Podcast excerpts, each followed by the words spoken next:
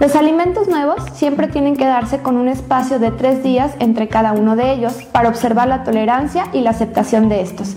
Es decir, si hoy yo inicio con un alimento, por ejemplo, zanahoria, tengo que esperar tres días hasta que inicie el siguiente alimento nuevo, por ejemplo, pollo, para observar cuál fue la tolerancia al primer alimento.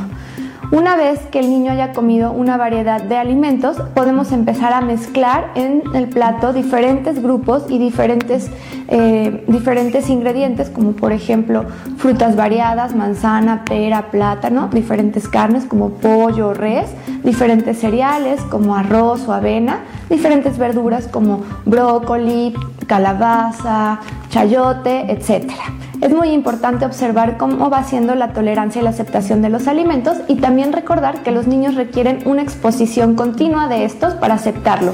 Es decir, muchas veces a la primera probada puede que no los acepten. No hay que desesperarnos, hay que tratar, hay que tratar, seguir insistiendo hasta 7 o 10 veces para que el niño los conozca y los acepte. Permíteme acompañarte en el proceso de alimentación complementaria de tu bebé. Para hacer una consulta, comunícate a Healthy Kids Polanco.